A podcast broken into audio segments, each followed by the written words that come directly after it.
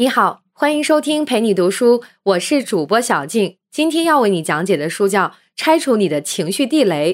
这本书的精髓是如何消除情绪当中的非理性成分，进而减少生活的烦恼。最近这几年，相信大家或多或少的都有感觉，就是随着社会不断发展，现代人的生活压力是越来越大了。在快节奏、高压力的生活环境里。我们的心理和情绪也逐渐开始出现了诸多问题。你比如说，有些人身上的负能量特别严重，整天消沉低落，总因为一些不起眼的小事儿不停的抱怨，甚至严重抑郁。还有的人特别暴躁，像个火药桶似的，一点就着，经常就是一言不合就对别人暴跳如雷。还有的人呢，特别的自卑和多疑，总怀疑自己，怀疑他人，总觉得自己一无是处。其实这些心理和情绪问题，大家可能都遇到过，但却不知道应该怎么去有效的面对和解决。久而久之，甚至可能形成某种心理疾病，不仅自己深受困扰，也影响到周围的家人和朋友。今天为你分享的这本书，就是能够帮助大多数轻度心理疾病患者进行有效自助治疗的一本经典著作。作者叫做阿尔伯特·爱丽丝。被称之为是理性情绪行为疗法之父、认知行为疗法的鼻祖。在美国和加拿大，他被公认为是十大最具有影响力的应用心理学家，排名第二，超越弗洛伊德。他所创立的理性情绪行为疗法适用范围广、实用性强、效果显著，是心理咨询行业里最常用的一种治疗方法，也是咱们国家心理咨询师国家资格考试必考的内容之一。这位作者的一生出版了七十多本书，其中的许多都已经成为了心理学经典。他在一九九六年出版了一本书，叫做《更好、更深入、更持久的简明疗法》。这本书概括了理性情绪行为疗法的总原则和操作要点，是写给精神医疗专业人士看的。然后呢，写完这本书，他又意识到这精神问题的诊疗不能光靠医生，是不是应该在此基础上继续写一本给普通大众使用的书呢？于是就有了这本《拆除你的情绪地雷》。在这本书中，爱丽丝首次将人的思想、感觉和行为作为情绪问题的主要来源，并且强调通过改变自己的态度来减少自己的烦恼。他认为，焦虑、抑郁、愤怒、自我验证这些大部分的心理问题，其实都是我们自身造成的，也可以通过自我干预实现有效治疗。上面介绍完这本书的基本情况和作者情况，那么下面我就来为你详细讲述书中的内容。这本书主要讲了三个重点内容。第一个重点是什么叫理性情绪行为疗法？这种方法的核心思想是什么？第二个重点是如何把不理性的思想转变为理性健康的想法。第三个重点是如何通过自己的行为对抗那些不理性的行为，进而改善自己情绪状态。我们就先来看一看第一个重点内容：什么是理性情绪行为疗法？作者爱丽丝提出的所谓理性情绪行为疗法，拆开来看，其实分为 A、B、C 三大要素。A 代表挫折和阻力。比如说，虽然你很想在学习、工作和人际关系中获得成功，而实际情况却差强人意。B 代表你的想法，尤其是不理性的想法，觉得自己会失败或者被拒绝。例如，大家似乎都不喜欢我，我肯定不行，我不能失败，如果失败就完了，等等。C 代表由这些挫折和不理性想法所导致的焦虑、抑郁、消极行为。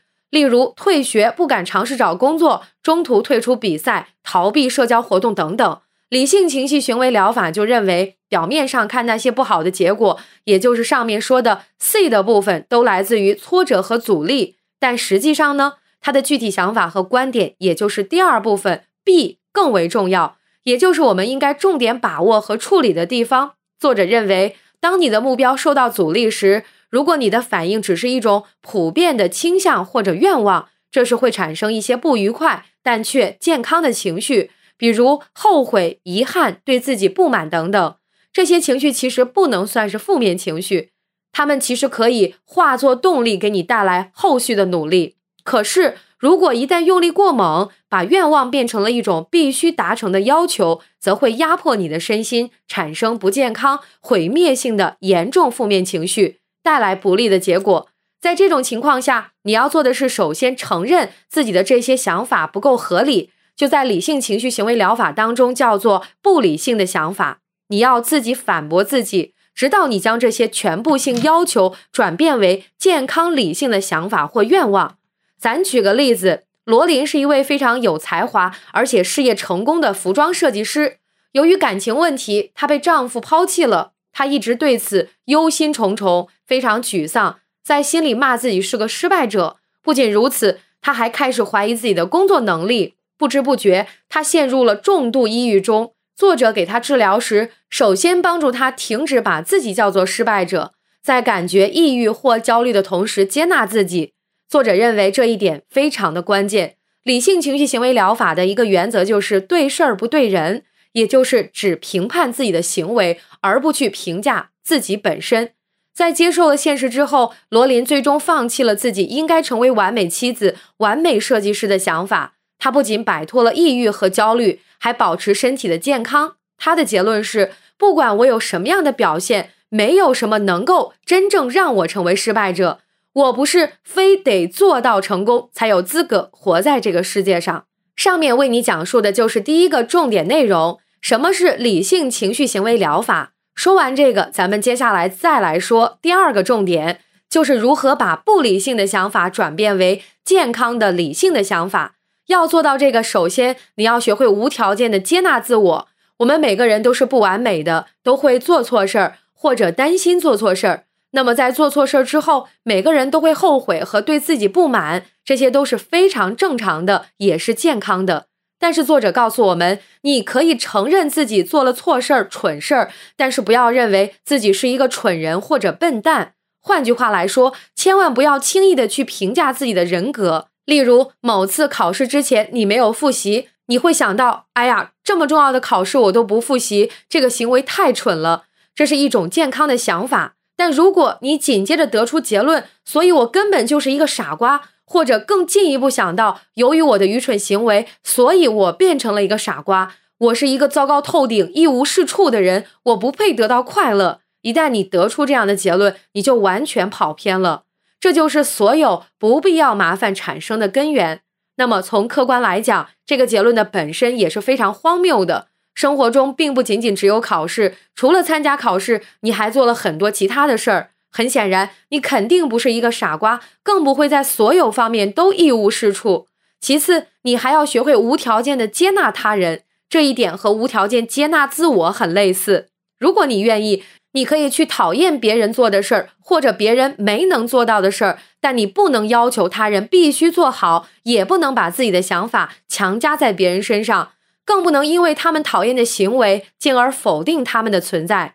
比如有一个叫约翰的小伙子，有一回坐地铁上班，被一个在他前面吧嗒吧嗒的嚼着口香糖的少女气到了。约翰就认为这个姑娘居然在这么拥挤的地铁里大嚼口香糖，这是非常不礼貌的行为，所以对方一定是个不懂礼貌的人，完全应该被赶下地铁，而且约翰要亲自把他赶走才觉得解气。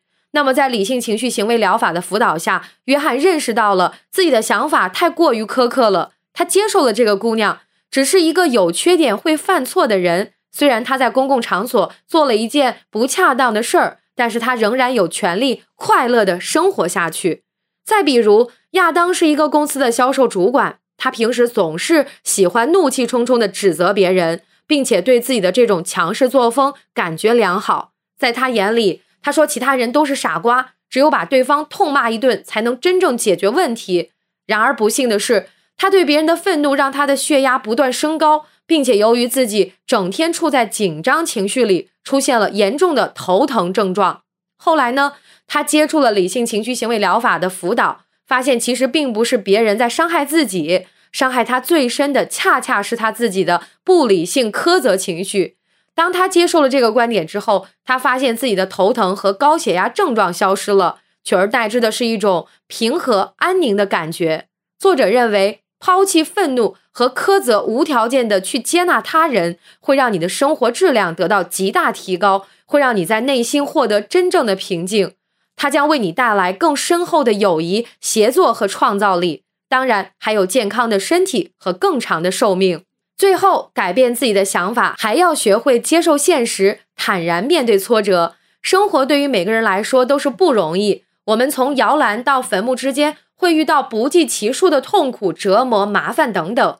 对于这些生活中的磨难，我们能做些什么来阻止自己生产愤怒和抑郁？唯一的答案是勇敢面对它，不要去把它当做一种磨难。当然了，这不是让你去自欺欺人。理性情绪行为疗法认为，麻烦永远都在那里，我们无法选择和改变，唯一可以选择的只是面对麻烦时是否产生负面情绪。你要不断告诉自己，生活中的挫折都是正常的，其实对所有人都是一样。接受让你不愉快的现实，不断驱走内心害怕、恐惧和逃避情绪，只有这样才能让自己不再被干扰。关于这个问题呢，作者给我们举了一个例子。汤姆在小时候曾经被自己的哥哥性虐待，父亲终日酗酒，喜欢对他大打出手，而母亲则完全不管他。生活在这样的一个问题家庭里，汤姆的学习成绩也一直不好，因此总被同学们叫做白痴。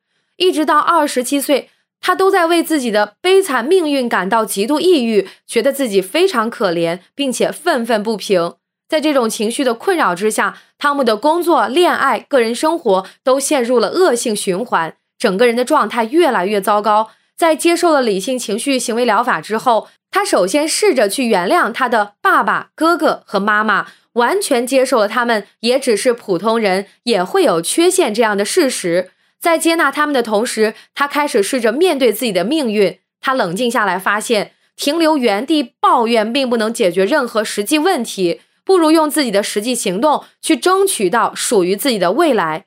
在调整情绪和心态之后，汤姆开启了人生的新篇章。总之，作者认为，无论是对自己、对他人，还是对现实社会，我们都不应当夸大阻力、以偏概全或者盲目贴标签。比如，我不行，我是笨蛋，他是坏人，这个世界很可怕等等。应该去重点评价自己的行为是否达到了你的目标和目的。不要去随意评价你的性格、你的人生、你的本质，或者你整个人对待自己、他人和整个世界，都应该抱有这样的态度：就事论事，只对事不对人。上面为你讲述的就是本书的第二个重点：如何把不理性的想法转变为理性的、健康的想法。下面来为你说一说最后一个重点，就是如何通过行为反驳那些不理性的想法，进而改善自己的感觉和行为。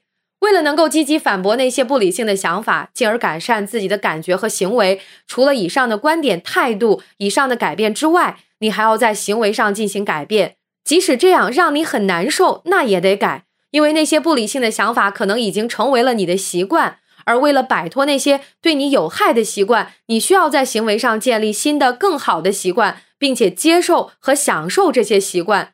向自己证明，不管遇到多大困难，你都能够改变。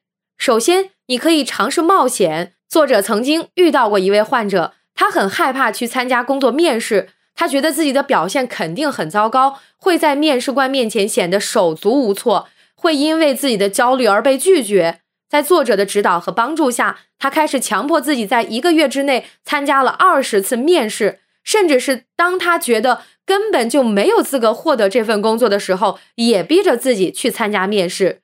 虽然这些面试无疑成功，但他却有了新的收获，那就是即使被拒绝了，也没有什么大不了的。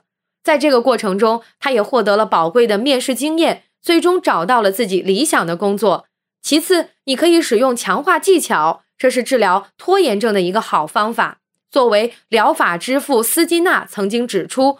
如果一件事情你明知对你有益，却根本不愿意去做，你可以强迫自己在做那些更容易或者愉快的事情之前去完成它，从而改变你的这种拖延症。如果你需要每天必须花一个小时的时间在某个项目上，那你又在不断的拖延，你就可以答应自己，在完成这一个小时的项目任务之后，做一些自己喜欢的事情作为奖励，例如阅读、健身、跟朋友聊天等等。你也可以通过奖惩措施来完成一件麻烦的事儿。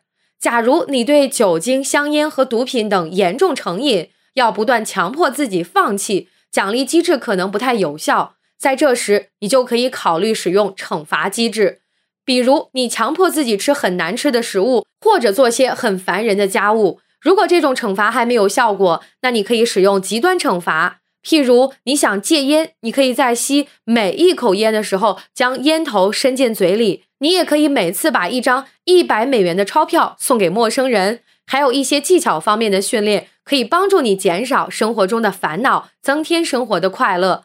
比如在人际关系方面，最有用的技巧之一就是使用非命令式、冷静自信的语言。一方面可以增加你的积极性和主动性，另一方面可以让对方感受到尊重，使你的愿望更容易被对方接受。当然，要做到以上的思想和行为方面的改变，除了你的观念、信心和意志力之外，还需要长期不懈的耐心努力和练习。以上说到的主要是针对生活中具体和眼前的烦恼，能够保持面对人生时的乐观态度。你还要思考。从更根本的生活观念方面寻求积极改变，比如说培养自己对事业不懈追求的精神，在工作事业方面积极进取、努力进步，就可以让一个人的精神面貌带来极大的改善。有句话说得好，空虚无聊是一个人精神最大的杀手。如果你有了专注的事业追求，你的生活就会更加充实、更有乐趣、更有成就感，避免自己陷入懒惰和空虚。再比如说，想办法培养一些个人业余爱好，一个良好健康的个人爱好也能有效帮助我们排解不良情绪。像什么健身、跑步、养养花、养宠物、做个相机、音响发烧友等等，其实都可以。这些爱好说起来可能也没有什么高大上的社会价值，但它却能够让你从中得到情绪的放松。如果实在整天没什么爱好，那么至少也要经常出去走走。参加一些社交活动，多交一些朋友，千万别整天宅在家里，一个人胡思乱想。只有经常走出家门，与社会保持密切联系，才能让自己获得真正的快乐。当然，作者也提醒我们，一个人追求自我价值的实现，千万不能走极端，要有分寸。当你太想得到你想要的东西，就容易忽略其他人，受到别人的憎恨和阻力。当你伤害了你所在的群体利益，所谓一将功成万骨枯，就是一种非常极端的个人价值的实现，是应该避免和否定的。另外，自我价值一定是你自己真正需要的东西，而不能等同于别人的赞许。有些人可能会致力于追求其他人想要你做的，而不是你自己真正想要的，这其实是一种误区，也应该尽力避免。下面我们来简单的总结回顾一下这本书为你讲述的重点。第一个重点，作者为我们讲述了什么是理性情绪行为疗法。理性情绪行为疗法认为，你的焦虑、抑郁等消极情绪，表面上看来来自于你所遭受的挫折和阻力，而实际上是来自你面对挫折和阻力时的那些不理性想法。你要做的是将这些不理性的想法转变为健康的理性心态。将必须如何如何这种压迫性和强制性的思想转变为一种温和的愿望和倾向，这就是理性情绪行为疗法的根本原则和理念。第二个重点是如何把不理性的想法转变为理性的健康的想法。作者认为，要想实现这种转变，就要求你首先必须无条件接纳自己、他人，还有这个客观世界。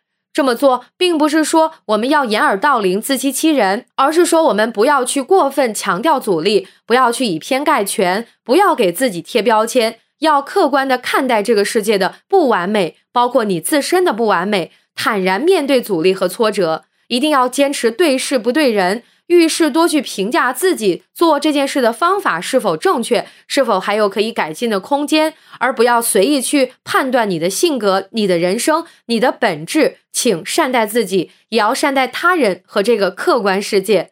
最后一个重点是如何通过行为反驳那些不理性的想法，进而改善自己的感觉和行为。有些时候，那些不理性的想法可能已经成为了你的习惯。仅仅靠观念和态度已经不能改变他们。那么这个时候，为了摆脱这种对你有害的习惯，你需要在行为上建立新的、更好的习惯，并且接受和享受这些习惯，向自己证明，不管遇到多大困难，你都能够改变。比如说，作者给我们的建议包括尝试去冒险，强迫自己走出舒适区，去迎接新的挑战。对自己采用奖惩机制等等。除此之外，还要追求一种更加健康和积极向上的生活态度，比如多培养一些自己的个人爱好，多把精力放在追求事业进步上，多去照顾他人的感受，去寻找一位能够接纳和包容你的伴侣等等。这些都会对你的情绪和心理健康起到非常大的帮助作用。以上就是今天的全部内容，感谢关注，陪你读书，欢迎点赞分享，同时可以打开旁边的小铃铛。陪你读书的更新会第一时间提醒你。